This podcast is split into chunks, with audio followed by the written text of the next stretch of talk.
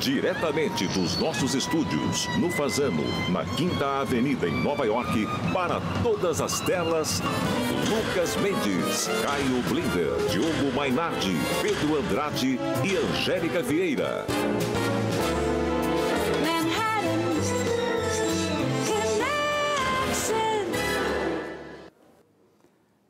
No Brasil, bolso caos. Nos Estados Unidos, bolsa Biden.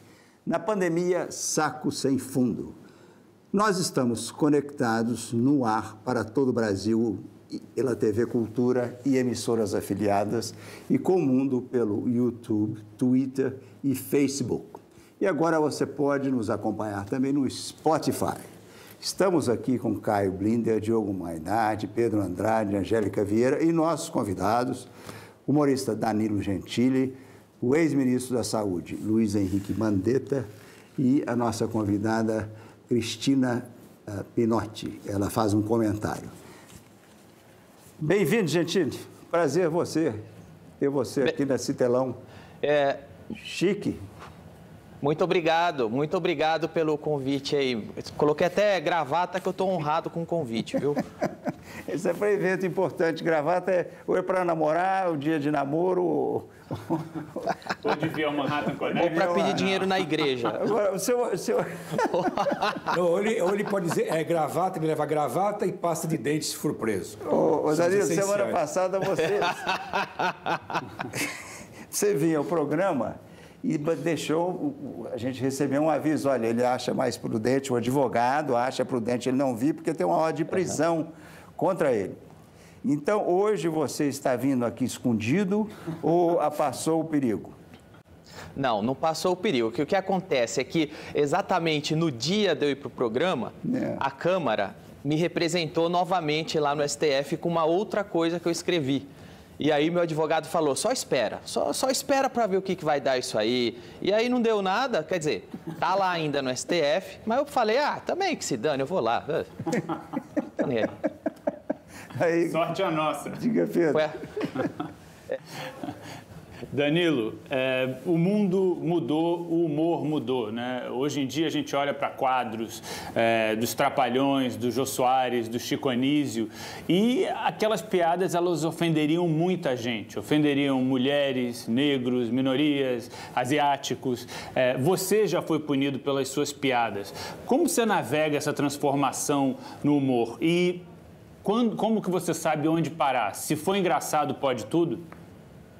Eu acho que, na verdade, não mudou. Eu acho que desde Aristófanes a comédia é a mesma. A comédia, é, Aristófanes, aí o pai da comédia, já fazia comédia para zoar o político e o cidadão, o homem e a mulher, o livre e o escravo. Então, Aristófanes, é, no que diz respeito à piada, sempre foi socialista, porque ele distribuiu as misérias em igualdade para toda a classe social.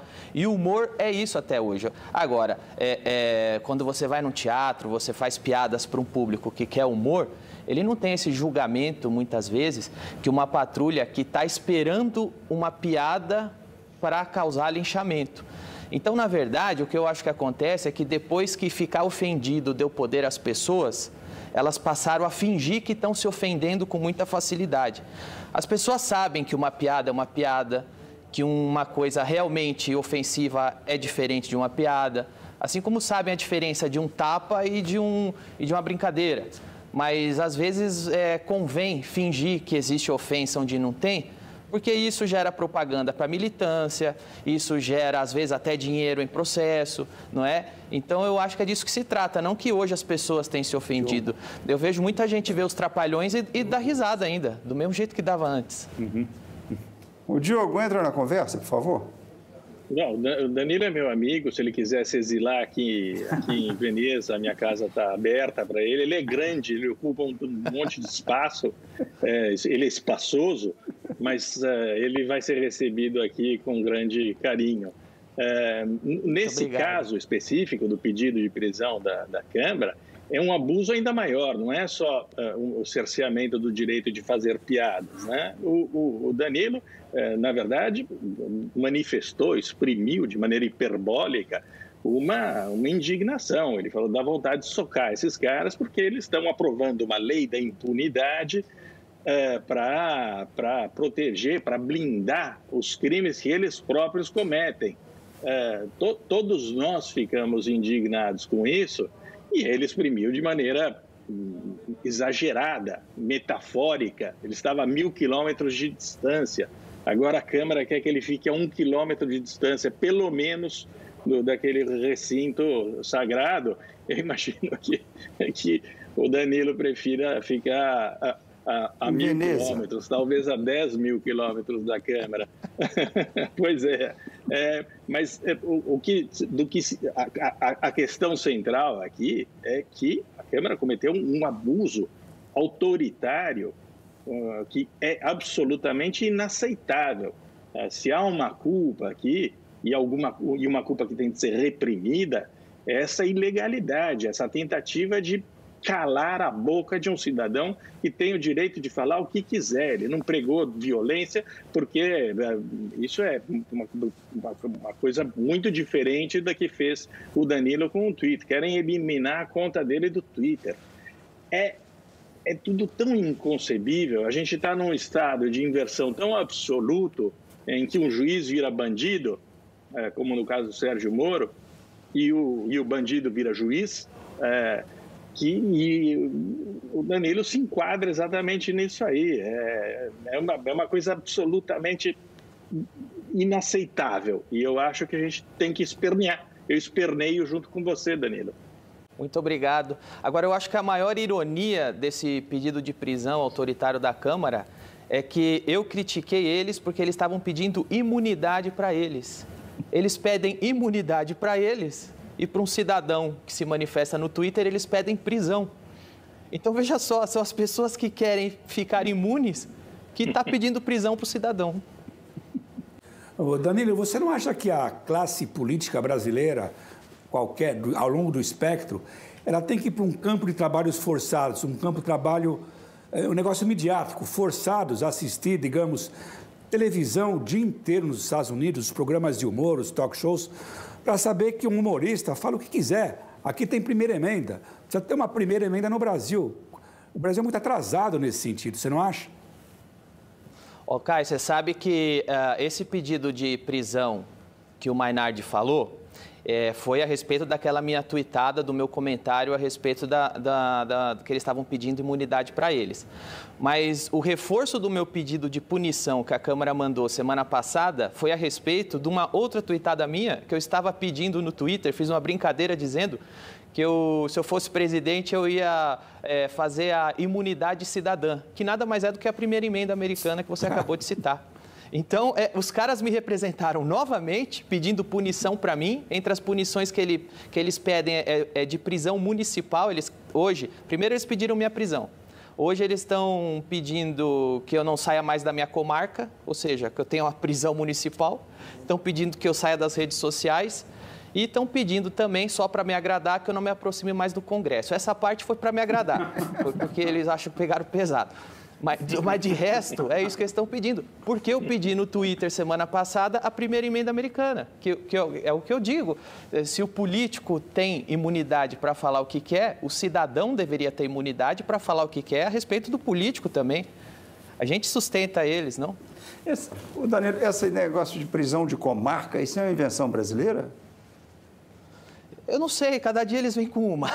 É, é, essa que eu não saia da minha comarca foi a sugestão é, da PGR para o STF. O PGR sugeriu que, entre algumas coisas, é, eu fosse tirado do Twitter, não me aproximasse da Câmara e, e não pudesse sair da minha comarca, ou seja, não poderia trabalhar nem visitar minha mãe. A comarca sua qual é, Danilo? Qual que é a sua comarca? São Paulo, São Paulo. Então você pode. É São Paulo. Como se desse para sair de São Paulo com esse trânsito, né? Como se fosse possível. Olha aqui, vamos ver se eu arranjo um outro pedido de prisão para você. No Brasil, saiu essa nuvem de insultos ao Bolsonaro. Uma, o Rui Castro tinha centenas de insultos. Eu quero saber, desses insultos todos, qual é o mais merecido, qual ele mais merece uh, e qual é o mais contundente para você? Eu, eu não decorei, eu não vi todos os insultos, mas eu poderia começar aí com arrombado. Eu não sei, tem arrombado lá? Não, eu também. Esse eu não vi, não, cara. Esse é o original. Como sempre. É, então, tem mais um para a lista aí. Ô, ô, Pedro, o que, que é o seu insulto? Não, não é tão eficiente quanto o do Danilo, mas acho desumano. A gente ri, ri, ri, mas nesse momento é, é desumano. Caio. Eu gosto do Bolsonaro, porque todo mundo entende no mundo inteiro. É, qualquer pessoa, brasileiro, alienígena, Bolsonaro é ótimo. Ô, ô Diogo, um insulto, você também tem, tem, tem experiência disso. Qual é o, o seu insulto, Diogo? Tenho, eu tenho experiência, mas nesse caso eu prefiro ser científico. É, o Mandetta está aí para explicar para nós. Ele é um sociopata, é um sociopata arrombado, então.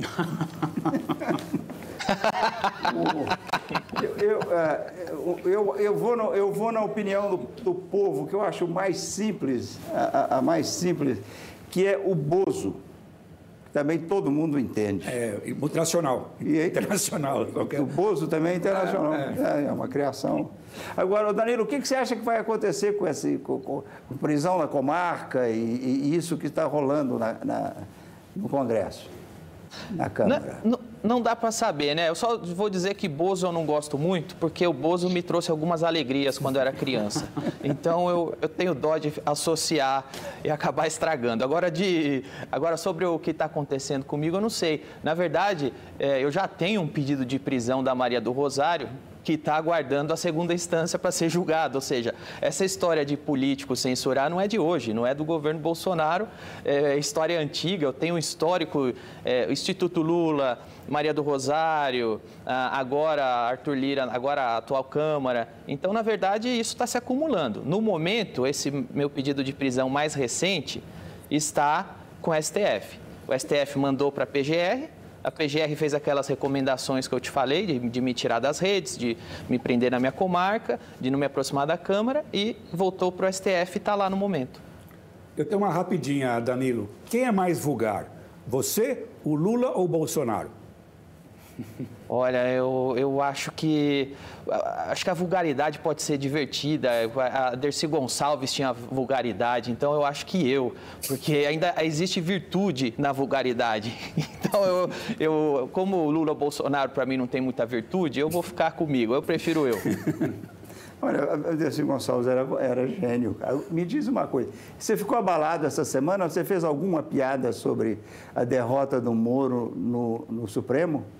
Ainda não. Ontem eu trabalhei o dia todo e eu é. só soube o que aconteceu chegando bem à noite em casa.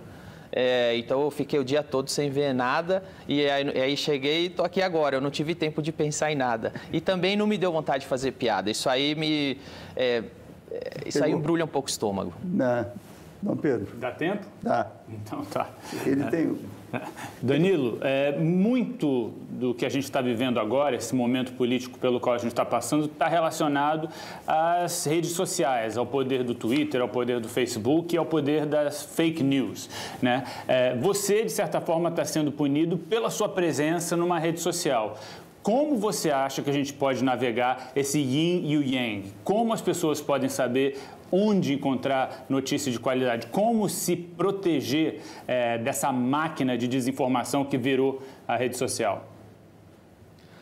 Na verdade, o que eu acho a maneira mais segura é você aprender a decifrar é, qual é o lado que está falando. Eu, eu, eu, eu, gosto como a TV americana é, porque a CNN assumidamente tem uma posição, a Fox News tem outra posição. Então você sabe o que você está assistindo, você sabe o viés das pessoas que estão falando. Eu acho isso honesto, eu acho que isso é bom. No Brasil é um pouco diferente. É, às vezes tem a, o veículo não assume a sua posição e você às vezes está lendo uma coisa e você pode ser enganado porque você não sabe direito. Todo mundo se posiciona como neutro aqui. Então você aprender a, a, a ler a notícia, a beber da fonte é a primeira coisa, porque também existe fake news em veículos de mainstream. É uma verdade. O, o governo anterior, o atual governo, eles colocam fake news onde quiser, de acordo com a conveniência. Agora, na internet, ah, para você se blindar de fake news, a primeira o primeiro conselho que eu dou para velho é sai de grupo de WhatsApp. no momento, é, é ali que está o negócio, entendeu? É ali que está tudo. Você já vai dar uma bela blindada. Ô, Diogo, você tem alguma sugestão para o Danilo? Você já deu uma grande. Bom, não, eu, olha, a gente só resvalou na questão política, mas ela é central nessa história toda, né? Assim como uh, o Danilo, eu, vocês, a gente tentar não repudia, rejeita uh, bolsonarismo, lulismo, ele está sendo perseguido por todas essas uh, correntes que se que mais ou menos se uniram para repartir o poder no Brasil.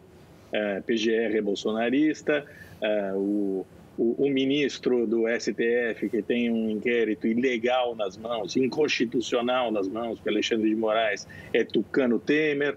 Uh, os petistas estão, obviamente, festejando neste momento o fim da, da, da, da Lava Jato, o triunfo da impunidade.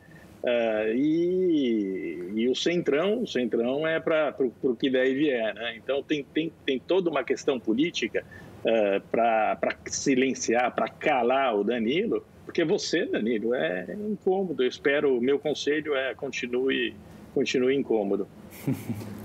o, o Caio, você quer mais ou menos fechar esse bloco? Eu, eu sei que eu, acho é. que o ministro Mandetta tá, está nos ouvindo, ele vai ser o nosso próximo convidado. Deixa eu só terminar aqui tá. um minuto. E, e depois eu quero pedir a ele que ele pense na palavra, no insulto que se aplica ao presidente Bolsonaro. Então, diga. Danilo, tem um drama aqui para o humor americano, para a mídia americana, que é o Trump fora do poder. Cai a audiência e, e, e no meio dessa coisa sinistra que era o Trump, cai a graça. Você tem esse problema? Você torce para algum político estar no poder porque te dá mais inspiração? Ou é melhor se livrar dos piores políticos que dão mais munição para os humoristas? Olha, uma das bênçãos de ser comediante no Brasil é que, diferente dos Estados Unidos, aqui a safra é infinita. Veja só vocês, quando a, Dilma, quando a Dilma saiu do poder, eu imaginei, meu Deus, onde vamos encontrar outro presidente que fala tanta besteira? Olha aí, chegamos lá. Então, é, pode piorar, né? Pode piorar. Aqui, Claro, nada é tão ruim que não possa piorar aqui. E o que o comediante mais gosta é abrir a janela e ver que o dia tá ruim. Porque aí que tá a piada. A piada tá no, piada tá no errado, olha, olha. a piada tá onde. O, o, o ministro Mandetta, acho que ele nos ouviu. Você está nos ouvindo? Porque o Danilo, eu quero que você fique no próximo bloco e vai ter o privilégio de fazer uma pergunta ao ministro Mandetta. Mas, ministro, qual é um desses insultos, eu tenho a impressão deve ter passado pela sua frente, qual é o que se aplica e o que mais contunde o presidente Bolsonaro? Olha, Lucas, o, o dicionário tem mais de 7.800 é, léxicos, né? Mas eu, eu gostei de um regional. Eu sou aqui do Centro-Oeste e ele foi tema de uma disputa pelo Piqui. E com alguém lá em Palmas colocou, não vale mais que um piqui ruído.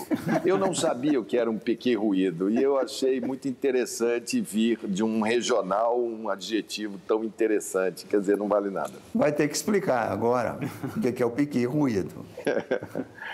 É, o piqui é uma fruta, né? Que houve até uma disputa agora entre Goiás e Minas, porque Minas quis se colocar como a capital do piqui, e Goiás, o governador entrou, quase que teve a guerra dos piquis. É. Então, eu acho que tem mais um terceiro é um, estado. um fruto é. E ele é um fruto interessante, porque se você comer ele de qualquer jeito, entra espinho na boca da é. pessoa que fica. O Saturnino Braga saiu do Senado é, direto para o hospital. e, e, essa expressão piqui ruído é uma expressão goiana ali do Tocantins tal, que eles falam quando há um piqui ruído é, quando é um piqui que não serve para mais nada, não serve nem para fazer a comida e nem para espetar o dente da língua daqueles que comem ele de mau jeito. Então, achei interessante é, essa, essa expressão goiana. É o, é o piqui que já foi comido. Então, a gente volta no próximo é. bloco com o ministro Mandetta e com o Gentili.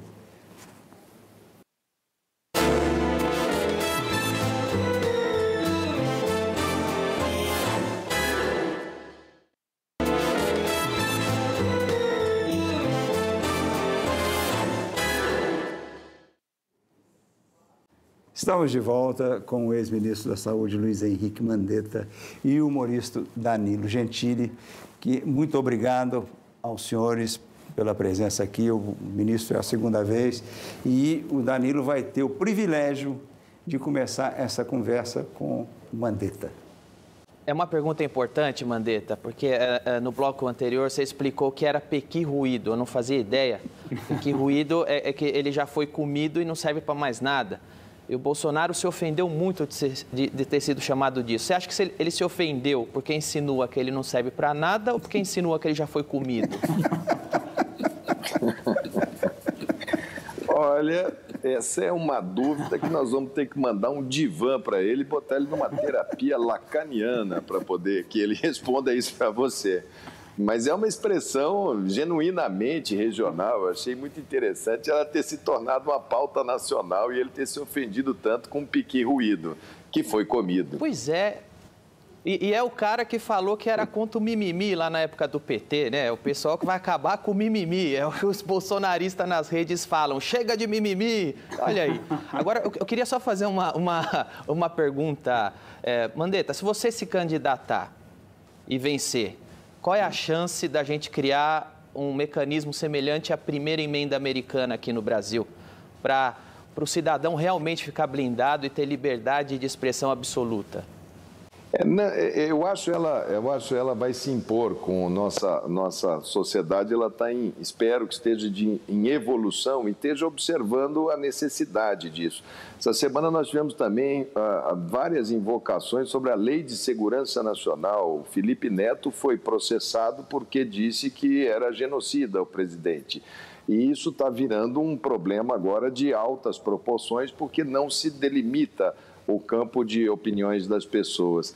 Agora, não só isso da primeira emenda, os Estados Unidos, principalmente ali depois da, da quebra da Bolsa de 29, ali no New Deal, ele fez uma, uma, uma condição de que vale a palavra do cidadão, que o cidadão tem o direito de afirmar e que a, a, o dever do Estado, quando o, o cidadão mente ou ele desvia, aí sim ele é punido. Aqui no Brasil, não. Aqui no Brasil parece que a gente parte do princípio da desconfiança generalizada e a desconfiança generalizada é o caldo de cultura para toda essa enxurrada é, de, de, de, de, confusões que a gente tem. Eu acho que a gente tem que evoluir, a nossa democracia parte da Constituição de 88, mas ela está em evolução.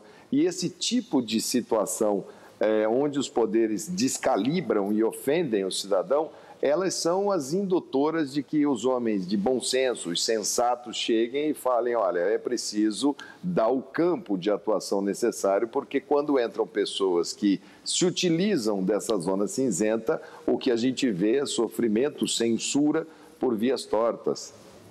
Olha, antes de mais nada, eu quero, não sei se nessa mesa aqui quem já comeu piqui. Eu tenho certeza que o Caio nunca comeu. Você já comeu piqui? Não comi. E não pretendo. ruído ou não ruído? Eu sou fã de piqui, mas é um gosto adquirido, não é um gosto fácil, não. Agora, ministro, na última vez aqui no nosso programa, infelizmente, o senhor fez uma previsão sinistra e acertou na cabeça. Então, eu quero primeiro lembrar qual foi essa previsão. Vamos rodar a previsão do ministro. E entrando aqui a quinta crise, que é essa história dessa cepa, dessa variante Manaus, que o mundo inteiro está fechando os voos para o Brasil e o Brasil está não só é, aberto normalmente, como ele está retirando pacientes de Manaus, mandando para Goiás, mandando para Bahia, mandando para outros lugares, sem fazer os bloqueios de biossegurança. Provavelmente a gente vai plantar essa cepa em todos os territórios da federação e daqui a 60 dias a gente pode ter uma mega epidemia. Ministro, estamos numa mega epidemia. Daqui a dois meses, o que pode acontecer? Depende muito, inclusive, Lucas, desse tipo de reunião que eles estão tentando fazer hoje. É uma reunião do Legislativo, do Executivo, do, dos governadores, do STF.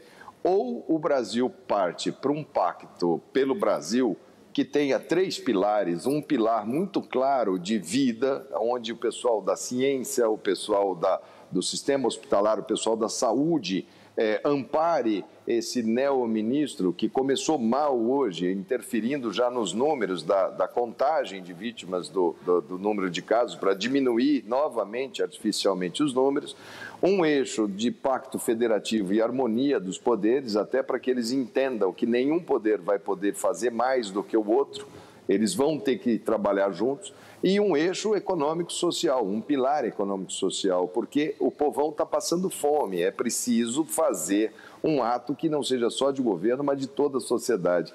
Se em algum momento essas pessoas tiverem juízo e maturidade para isso, talvez a gente possa estar num espaço melhor, porque isso é pré-condição para que a gente possa avançar. É, é, quase que uma condicionante. O Brasil erra, erra e erra sistematicamente em insistir na fragmentação é, total de todas as políticas: boicote da prevenção, boicote do atendimento, boicote do sistema de saúde, boicote das iniciativas sociais. Então, isso daí, nesse momento, é o principal problema do país. É um problema de. É, os atores políticos vão ter que fazer esse pacto. Se não fizerem, nós vamos fazer uma curva num platô alto que vai caindo lentamente e com outras curvas no decorrer do caminho. O volume de vacinas é baixo, eles vão ter que discutir se nós vamos dar uma dose, vamos distanciar de 30 dias a da Coronavac para 60, por exemplo, para dar pelo menos uma dose de vacina rápido para todo mundo de 58 anos para cima, para você diminuir a sobrecarga do sistema, mas são tantas as variáveis que cada dia a gente está vendo é, é, um, um, aumento maior desse obstáculo e eles colocando é, a situação porque poderia, o que frustra a gente é que dava para ter feito muito melhor. E ainda dá oh. tempo de fazer pelo menos uma coisa menos ruim. Ministro, ah, antes de incluir o Caio nessa conversa, porque na última vez eu, não, ele não, eu esqueci dele, eu, eu deixei ele e ele nunca mais me perdoou. Mas eu quero agradecer, oh, Gentili, muito obrigado pela sua participação. É, foi um prazer grande e estão me dizendo aqui um sucesso. Mas enfim. Obrigado, Caio. Danilo. Bem, eu só, que agradeço só, o convite, contem sempre comigo. Obrigado, querido. Só um, um, um boato que chega aqui sem parar é que de alguma forma, o ministro seria ia herdar esse pepino da pandemia. Esse é pequi ou esse pepino? Ficando inspirado pelos, pelos... Bem, Lucas, você está perdoado é. pelo seu esquecimento, mas não vou perdoar o ministro se não dar uma boa resposta. O seguinte, ministro, aqui nos Estados Unidos, a iniciativa privada demorou para atuar com mais vigor uh, na pandemia, exceto a indústria farmacêutica no, no começo, que soube se unir até o Trump. É uma rara coisa positiva do Trump, que foi o programa de investimento uh, na vacina. Foi uma coisa positiva. Eu quero saber do Brasil, a gente se foca muito no poder público, as brigas entre o Supremo e o Palácio do Pequi Ruído, as brigas do Palácio do Pequi Ruído com os governadores. Eu quero saber o que o senhor espera da iniciativa privada, das empresas, eh, das companhias de seguro, da indústria farmacêutica, das farmácias, nesse momento tão aguçado da crise da pandemia? Eu acho que a ficha deles caiu, sabe, Caio? Eu acho que no começo havia muito uma visão individual da doença. Era o paciente achando que um remédio resolvia o problema dele, aí os médicos se perderam todos nessa questão de, de medicamentos, de tratamento, e os empresários no começo achavam que o problema estava na empresa dele, em como que ela ia funcionar. Eles não entenderam que o vírus ataca toda a sociedade, inclusive a empresa dele, inclusive é, a favela. Agora que eles estão vendo que, olha, não dá então, eu começo a ver. Primeiro, eles vieram com um movimento de queixa muito forte. Assinaram aí quase 3 mil empresários uma carta aberta é, endereçada ao governo, ao ministro Guedes, colocando claramente a sua necessidade de, de, de, que o governo possa agir. É o momento do governo chamar e falar assim: ó, essa, essa solução ela vai ser em bloco. Tem muitas iniciativas boas, mas elas estão descoordenadas, elas estão sem eco dentro da sociedade. Então você vê uma Luísa Trajano fazendo um trabalho maravilhoso de cidadania, tentando ajudar a vacinar, mas isso não tem eco dentro da sociedade. Então eu acho que agora eles perceberam e por isso é que eu insisto em se fazer um pacto pelo Brasil onde tem esse eixo de vida, onde tenha do Pacto Federativo e Harmonia de Poderes, mas que tenha o econômico e social, aonde essa sociedade tem que estar representada, para que ela possa entender o tamanho do problema e ela possa entender como é que ela ajuda. Eu ainda estou vendo empresário falando assim: eu quero comprar vacina para vacinar os funcionários da minha empresa, que tem entre 20 e 30 anos, achando que se ele vacinar, ele vai abrir.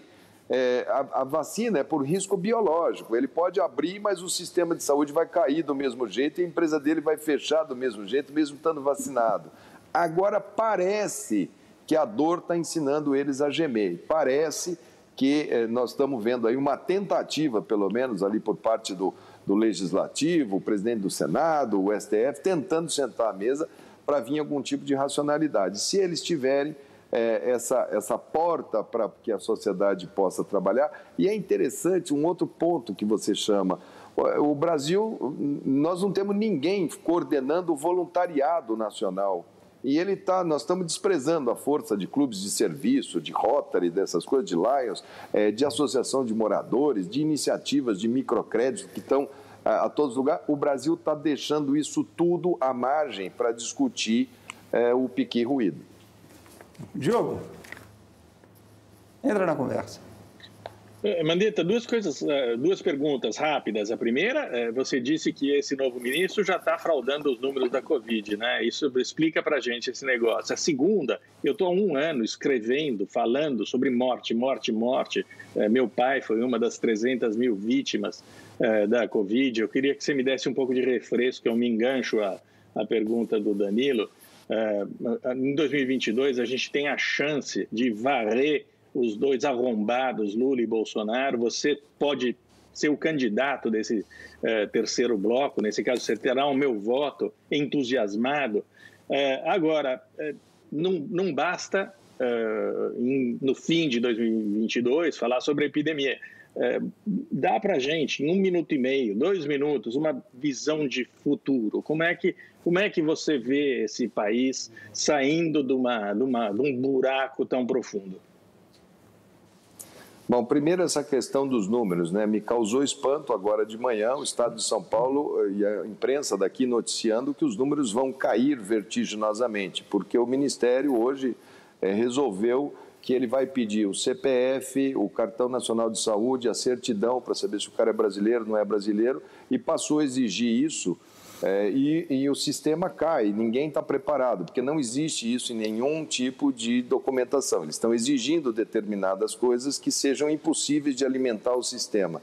Então, vai haver uma queda abrupta do número, porque se colocou uma burocracia nova no meio do jogo, resolveram, nós vamos mudar, nós queremos mais isso, isso, isso. Então, hoje a gente já deve ter um número enorme de municípios que não conseguem acessar e alimentar o sistema é quase parecido com aquele início do Pazuello, que ele falou, eu não vou dar esses números, eu vou dar esse número meia-noite, duas horas da manhã. Quer dizer, se essa estreia, se for um replay daquilo dali, nós vamos ter que, mais que nunca, contar com os consórcios de imprensa que fizeram aquele trabalho. O país vai sair dessa situação, é, Diogo, com, com colapsos, como as pessoas usam essa palavra, o colapso da saúde. Nós temos um colapso na educação, nós vamos ter uma evasão escolar, que isso nós vamos pagar essa conta durante 70, 80 anos, porque é a expectativa de vida desses jovens que vão deixar de estudar o quarto ano primário, a sétima série, a perda de capacidade. Quer dizer, vai ter, ter que haver um grande esforço pela educação, porque é a única política que paga essa dívida social absurda que esse país teve. Nós temos um problema de déficit fiscal para esse ano, que quando a gente olha a projeção de contas, eu não sei como é que o governo vai conseguir pagar os seus compromissos mais básicos, quanto mais a capacidade de investimento. Tem uma liquidez enorme no mundo de dinheiro, mas se a gente não tiver combate à corrupção, a OCDE já falou que, olha, eu vou botar o Brasil na geladeira, eu não vou querer entrar. As agências de classificação de risco levam isso em consideração. Então, vai ter que ter uma sociedade é, que se posicione para o lado da coisa sensata e séria, é, para que a gente possa voltar a ter um mínimo de credibilidade. Nós vamos ter que reconstruir uma série de sistemas que foram corrompidos pela política dualista. É, do, dessa coisa de trabalhar no superficial, o PT e o Bolsonaro, por exemplo, você pega prisional. O PT chega e fala assim: eu vou soltar todos os presos porque é condição de direitos humanos. Aí vem o Bolsonaro e fala: não, eu vou jogar todos os presos lá dentro e eu quero ela mais desumana. E nenhum dos dois quer discutir como é que vai ser esse Código Penal, como é que vai ser a parte retributiva de valorização, por exemplo, de um homicida que em dois, três anos é, vai solto e, e a banalização do homicídio no Brasil é absurda. Um sistema único de segurança pública nacional, uma recomposição da parte de cultura patrocinada hoje pelo Estado, que um vai e fala, eu vou cooptar todo mundo, vou dar recurso da Lei Rouanet, mas a agenda é essa abra a boca da sociedade e enfie essa agenda goela abaixo. O outro vem e fala, ah, essa lei está sendo usada para isso, acaba com essa lei, asfixia a cultura. E nenhum dos dois querem falar como é que eu dou liberdade para que a cultura possa andar sem a necessidade do Estado, né, sem ser a cultura patrocinada pelo Estado, mas facilitada pelo Estado. Então, serão tantos os enfrentamentos que, se a gente não tiver liderança horizontal, capaz de entender que a gente vai ter que viver aqui com o radical do Bolsonaro e o radical do Lula, os dois falando assim, tá, esse caminho aqui é o caminho que me tira dessa situação catastrófica para que isso aqui possa se reunificar como nação, nós vamos perder. Então eu acho que vem aí um desafio enorme para esse novo líder. Se isso vai vir na minha direção, eu não sei te dizer. Meu primeiro ato é me despedir de qualquer vaidade e falar para todos: quem, aqueles que não quiserem impor suas candidaturas, são bem-vindos para a gente analisar o melhor caminho para não fragmentar esse centro aí com vaidades, porque daí o pesadelo de chegar no segundo turno e ver Lula e Bolsonaro na urna e quem você odeia mais ou menos vai ser o critério de voto, o país vai continuar nessa crise de identidade absurda que a gente está vivendo. Nessa sua resposta, eu vi a pergunta que o Diogo fez sobre sua presidência. Parece discurso de presidente discurso de campanha. Então, o plano já está aí. Ah, e agora. eu estou recebendo a instrução que o nosso tempo acabou e eu só quero fazer um comentário que eu lembro nos, nos nomes que usaram, nos, nos, insultos ao Bolsonaro, que chamaram de genocida. Eu lembro a primeira vez que o Diogo chamou o, presidente de assassino e, e, no nosso programa. É um, e foi um auê incrível se deixava aquilo entrar no ar ou se não deixava entrar no ar, como é que e acabou entrando. A, a, a, Ministro tem que Você voltar. tem prestígio. Graças a você, Lucas. Deixa ele perguntar ao Pedro, senão ele não vai perdoar, te perdoar também. Pedro. Serei breve, sei que a gente já estourou. Ministro, de todas as vacinas que existem no mundo, 70% delas estão com países ricos, 30% estão com países pobres. O presidente da World Health Organization falou que ninguém está livre da pandemia, a não ser que todos estejamos livres da pandemia. A gente vive num mundo globalizado, o que acontece aí me impacta aqui aqui. Como a gente equilibra essa equação e, principalmente, existe alguma chance do Brasil não virar um fardo, uma âncora para o resto do mundo, se a gente olhar para o andar dessa carruagem, se a gente ver como a situação está péssima no Brasil, enquanto o resto do mundo está sendo vacinado? Ô Pedro, é um engano do resto do mundo, do país rico, achar que quando ele, ele resolveu o problema da vacina, vocês estão aí nos Estados Unidos e estão comemorando que estão chegando ao final. Hoje o Brasil está sendo, um, um, o mundo está olhando, falando, pode surgir uma cepa resistente à vacina do Brasil. Mas ela pode acontecer aqui, ela pode acontecer na Birmânia, no Laos, ela pode acontecer em qualquer lugar do mundo. A humanidade vai ter que entender que o vírus atacou todo mundo. Nós precisamos, nós somos 8 bilhões de pessoas na Terra, então nós precisamos de 16 bilhões de vacina. Com a perda, nós precisamos de 18 bilhões de vacinas, e seringas, e agulhas e tudo mais.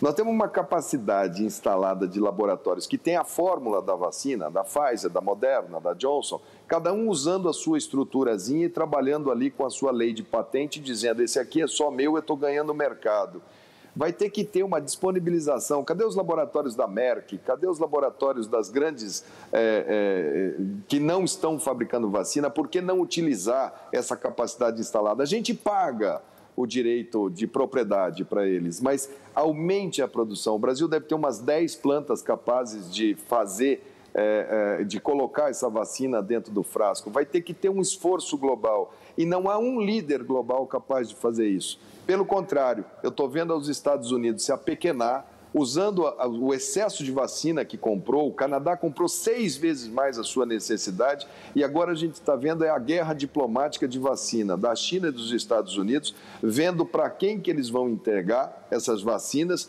a fim de colocar os seus devidos eh, adversários eh, batendo na sua porta. É lamentável, é repugnante a falta de uma liderança mundial. A Angela Merkel se despedindo, não tem força, é o, é o cripple duck do momento e ninguém consegue levar isso. O risco é de todo mundo. Pode vacinar 100% dos Estados Unidos. Se o México não vacinar, se eh, Jamaica não vacinar, ela é tão pertinho ali, ela é tão pertinho do o vírus já mostrou que é competente para andar o mundo inteiro, que se vier uma cepa resistente à vacina, todo esse esforço vai por água abaixo. Então é bom eles prestarem atenção que o esforço é da humanidade.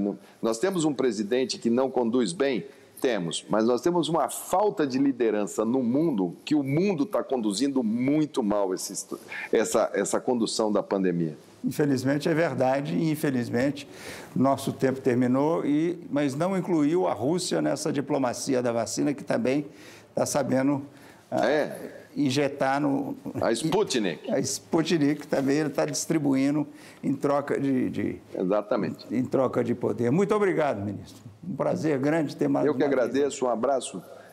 Sempre bom estar aqui com vocês. Um abraço, um bom trabalho para todo mundo. Dias melhores virão. Até a sua terceira vinda.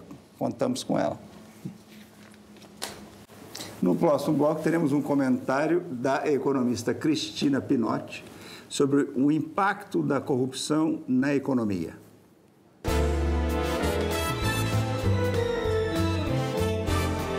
Os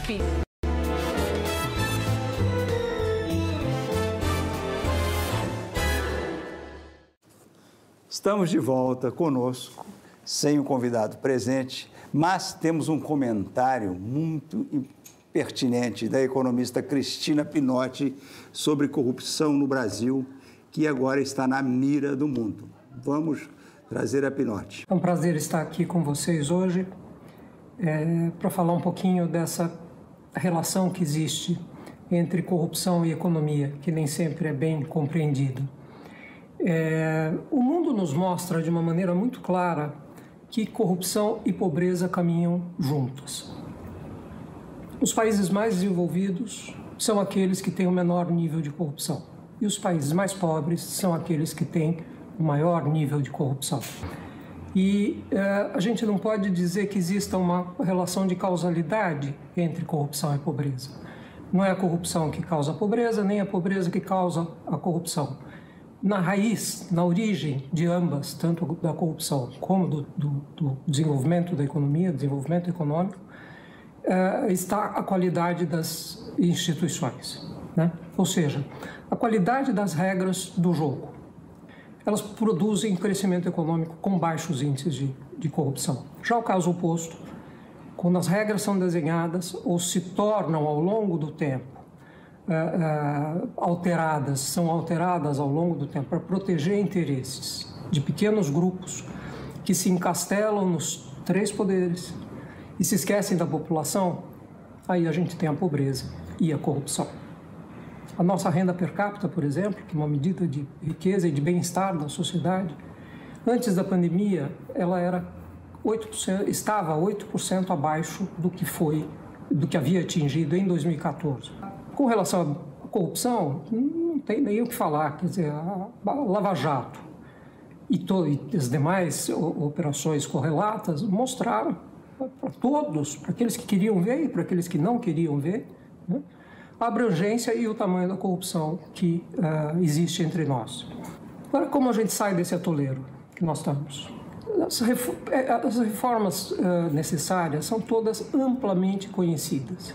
Diante dessa enorme fragmentação partidária, a maior que existe eh, no planeta. Como é que a gente faz para mudar? Só a união da sociedade, pressionando e indicando o caminho para que as, as, reformas de fato possam acontecer. E reformas não só pelo nome, reformas que de fato tenham esse conteúdo uh, de preocupação com o bem comum e com a eficiência da economia. Não estamos sozinhos nessa. Que são vários organismos multilaterais, vários institutos, têm se debruçado nos últimos anos a entender esse, esse intrincada uh, inter-relação entre corrupção e pobreza, como faz para desenvolver, como faz para reduzir desigualdade, etc. Fundo Monetário Internacional, o Banco Mundial e a OCDE, por exemplo, que acabou de fazer um, um, um belíssimo uh, e muito triste, verdadeiro uh, diagnóstico sobre a situação da corrupção no Brasil. Quer dizer, não estamos sozinhos.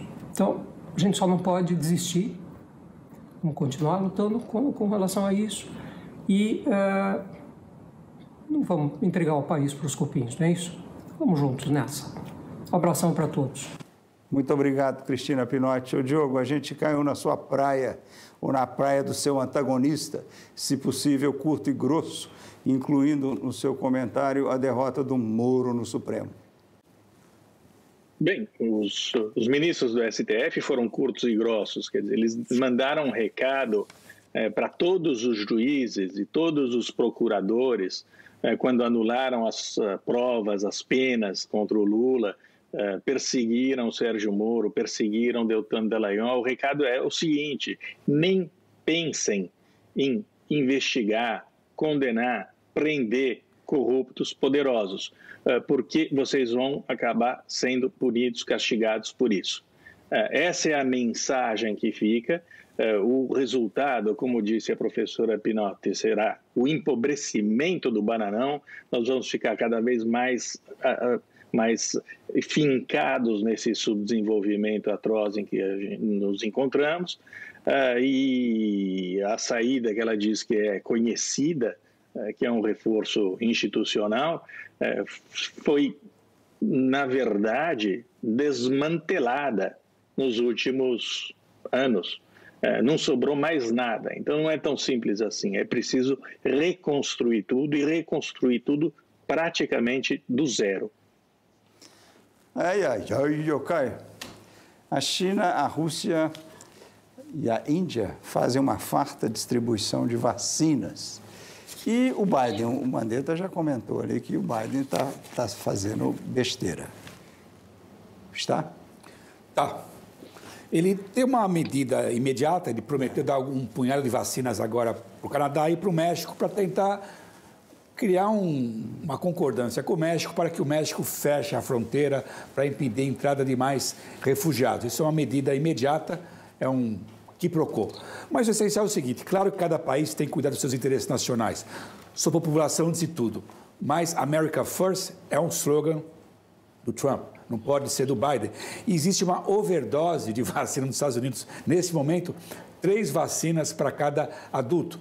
Claro que ele tem que vacinar todo mundo, mas ele não pode perder essa guerra humanitária, diplomática e estratégica de valores, especialmente contra a China.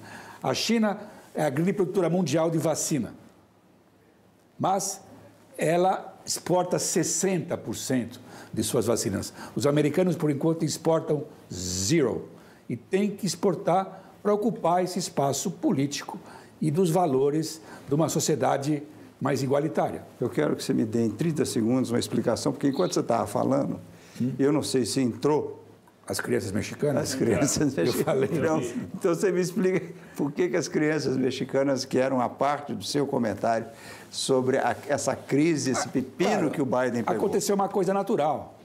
As, os refugiados da América Central do México se sentem mais tentados é. a tentar entrar outra vez no país sem a presença do execrável, do pequi ruído laranja que é o Trump.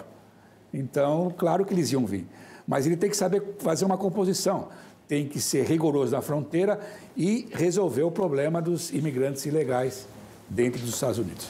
Dom Pedro, no mundo inteiro há lockdowns. Sim. E há uma, um chororô incrível. Você vê pancadaria na, na, na Grã-Bretanha, Londres, tem várias cidades. A Flórida aqui é um vexame. Ah, na China, não tem chororô. É, fechou, trancou tudo e ai de quem não reclamar. Então eu pergunto, por que, que não tranca o mundo inteiro por um mês? Bem, para começo de conversa, os chineses eles podem se dar o luxo de.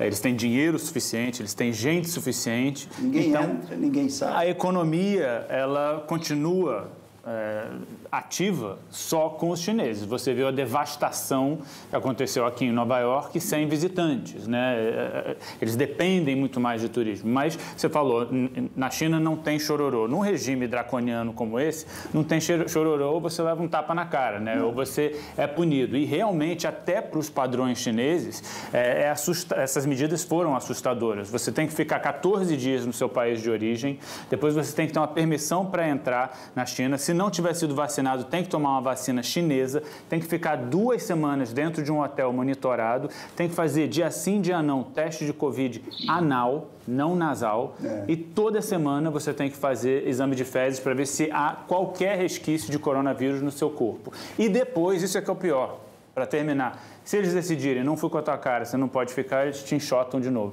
Isso tem acontecido com uma, uma série de estudantes que dependem dos ensinos na China e eles acabaram tendo que voltar para a África, para outras partes da Ásia. Eles, separam, inclusive, famílias. Totalmente, famílias de não chineses, pode levar. Chineses que, que, ou que uma parte da família está aqui, não volta, ou o chinês que está lá dentro e não sai. Tem filho que não vê o pai há um ano, é. nessa altura do campeonato. Lucas, aqui nos Estados Unidos reclamam, estudante no Spring Break na Flórida reclama. Sabe, qualquer medida paliativa cria esse chororô. Imagina uma ditadura. Claro que tem que ser uma ditadura como a chinesa para você impor aquele tipo de medida. É, o, o, o, lado triste é esse, é que a gente sabe que para a China dominar o mundo é só uma questão de, de décadas, né? talvez 10 anos ela vai mandar, e com esse, com esse regime canalha que sufoca Hong Kong, que sufoca os uigurs, que, que faz o que quer, que manda, e não tem ninguém hoje para peitar a China. Agora, nós tivemos, um, a gente fez uma enquete no Twitter para qual país você fugiria da pandemia. As opções eram Uruguai, Chile, Taiwan e Nova Zelândia. Adivinha quem ganhou disparado? Não é só quem ganhou. Surpresa para nós. Quase 70% dos brasileiros iriam para Nova Zelândia. Como é que é longe para burro, cara? Melhor, quanto tem, mais longe. Mas tem aquela líder é? maravilhosa, é Jacinda, que é quanto uma mais longe, mulher. É, não, ela. Não sei, não sei. Por que não Taiwan, que é uma ilha? Só tem um probleminha do lado da China. Mas fora isso, Taiwan é ótimo. Eu, eu não entendi por que, que. Quando minha sobrinha foi para Nova Zelândia, eu falei: você está maluca, cara. Aquilo ali é um tédio monumental. Imagina, Melhor morrer de tédio do que, do que você morre no Brasil. Mas é seguro, ah, eles têm um sistema agora, de saúde pública maravilhoso, agora, violência nula. Número um, é o país número um na transparência nacional, o país é, menos corrupto é, do mundo. Claro que é para ir para Você acha que Que pergunta, por quê? Pedro, você agora vai nos levar para um lugar bacana. Vou sim, para um dos meus lugares favoritos, para o Metropolitan Museum. Por incrível que pareça, em plena pandemia, o Metropolitan passou por uma de suas maiores reformas até hoje.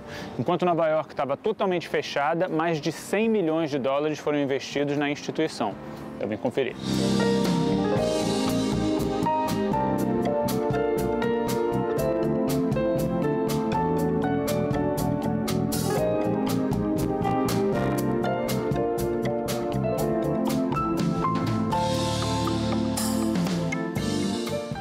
Dessa reforma multimilionária estava previsto para 2023, mas como o museu teve que ficar fechado durante muitos meses, esse processo foi encurtado. Essa é a primeira grande mostra do museu desde que ele reabriu as portas.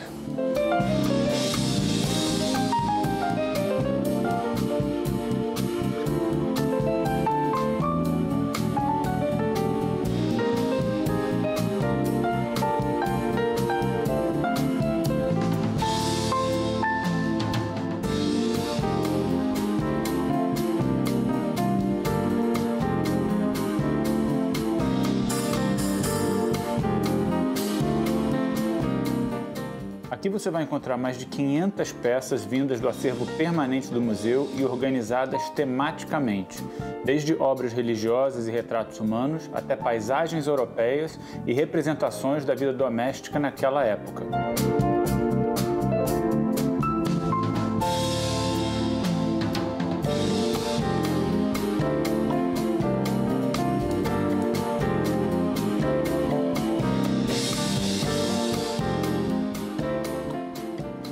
Essa exposição fica aqui no Metropolitan até dezembro de 2021.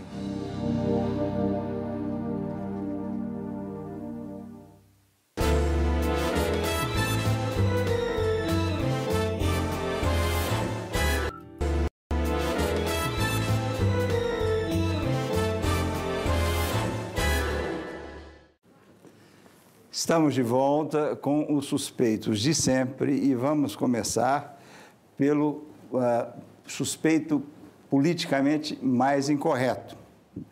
Diogo Mainardi. É politicamente correto o presidente americano chamar o presidente Putin de assassino? Você deve ver, daqui a pouco a gente vai colocar as caras do Putin e você chamou o Bolsonaro de assassino, a gente não viu a cara dele, não deve ter gostado, e chamar e, e fazer as provocações que eles estão fazendo com os chineses. Olha, olha as caras do cara, me diga. Putin tem razão de ficar Putin? Bem, em vez, de perguntar para o Diogo, pergunta para o Navalny se ele é assassino ou não. É, o, o, o, Putin estava acostumado com o chapa dele, né? o Trump. É. É, o Trump estava mais interessado em obter do Putin é, dossiês ou fraudes na campanha eleitoral contra o Partido Democrata, dossiês contra o, o filho do próprio Biden, do que em, em, em, em delimitar é, as ações criminosas do, do, do ditador russo. É, agora, finalmente e felizmente, é, nós temos um presidente nos Estados Unidos que parece colocar na mesa essa, essa, essa discussão. Né? Ele não vai aceitar é, ser jogado para cá e para lá pelo Putin, nem pelos chineses, espera-se. Uh, o, que, o, o que os chineses fazem com as minorias muçulmanas é, é, criminoso, é assassino, e ali também o Biden chiou pela primeira vez. Eu espero que ele mantenha isso. O mundo precisa dos Estados Unidos ativos uh, na política internacional. É politicamente correto para o mundo uh, que os Estados Unidos reajam a, a, essa a brutalidade, a barbaridade dessas grandes, desses, dessas grandes potências uh, é, nucleares. As conexões que você citou do Putin com o Trump foram, são, vão muito, são muito mais fundas do que essas. Essas são suspeitas. Essas são suspeitas. o que ele tinha de rabo preso lá com a, com a Rússia, com a KGB, com o dinheiro russo, é, é, isso vai aparecer agora. Mas o Biden falou também mal de outro assassino, Mohammed Ben Salman, mas não fez grandes coisas também. Então ele tem que avaliar o que ele pode e o que não pode fazer, porque ele prometeu fazer muita coisa graças ao jornalista né, assassinado, todo mundo sabe. Ô, ô, ô Caio. Cachorro. Cachorro. O, o, é, o, o Biden, quando chegou, foi um alívio imenso, porque nós ficamos livres do Trump. Mas as expectativas não eram grandes. É, o Biden não é um cara que, não é um Obama, que fala, oh, agora vai acontecer. E a gente não esperava quase nada. E o primeiro ele consegue um pacote, a maior grana desde a Grande Depressão. E agora. Só 2 ele... trilhões. e agora ele vem com um pacote que as expectativas agora não são apenas grandes, são gigantescas o que ele quer fazer. Só 3 trilhões. Mais 3 trilhões. E vai tirar dos ricos Dólares, e das dólar, empresas. De dólar. Então, ele, é, ele tem fundos, essa, essa conta do Biden? Claro que não, por isso que os pacotes são gigantescos. É. Isso vai exigir déficit e é. vai exigir cobrança de impostos. Você citou outros esses presidentes menores da história como Obama. Vamos comparar o, o Biden com os grandes. Projetos como o do Roosevelt, o New Deal, e o Johnson, a guerra contra a pobreza. Ele quer ser um, um, presidente que transforma, não apenas que resgata, que remenda os problemas da economia. É. Os últimos presidentes, o Clinton ou o Obama, se focalizaram na reforma da saúde. O Bush filho e o Trump queriam cortar imposto além de outras burradas do, uh, do só cortar imposto. Ele não, ele quer fazer um projeto transformar. Esse pacote de 3 trilhões é para investir em infraestrutura, educação, etc, etc. O que ele não tem em comparação ao Roosevelt e ao Johnson são gigantescas maiorias no Congresso, uhum. o que vai dificultar. Então, ele tem uma urgência para aprovar isso no Congresso a toque de caixa antes das eleições no Congresso em 2020. E esse é o drama. A pandemia ajuda ou atrapalha o Biden? Só ajuda, porque existe apoio esmagador às medidas que ele está adotando. Mas é curioso, o republicano apoia, o eleitor trumpista apoia as medidas e vai ser um ingrato na hora de votar. O, o Pedro, 2020 teve o menor número de massacres uh, nos últimos 10 anos. Sim. Uh, e agora a gente teve dois em uma semana. 18 pessoas no Colorado, que é o estado irmão de Minas Gerais, em Boulder, que é a cidade irmã de Belo Horizonte, e que é uma cidade, é, é um primor de cidade. Inclusive é a cidade da minha primeira mulher, é um dos lugares mais bacanas dos Estados Unidos. É lindo. Ou era? Não, não ainda é. Agora, ah, a gente, no dia seguinte, o Congresso, os políticos entram nesse lero-lero. Qual é a receita para acabar com esses, com esses massacres? Bem, primeiro é muito triste a gente pensar que o primeiro sinal né, de uma vida normal nos Estados Unidos é o nosso massacre de cada dia, né, de volta às manchetes. É, é um problema multifacetado, mas enquanto os Estados Unidos não tiverem leis mais rígidas é, com relação à compra e venda de armas, vai ser impossível. Se a gente pensar, os Estados Unidos tem 4%, 5% da população global, tem 42% das armas. É, aqui é mais fácil você comprar uma R-15 do que comprar um, tirar uma carteira de motorista, do que é, adotar um cachorro, do que comprar um remédio tarja preta.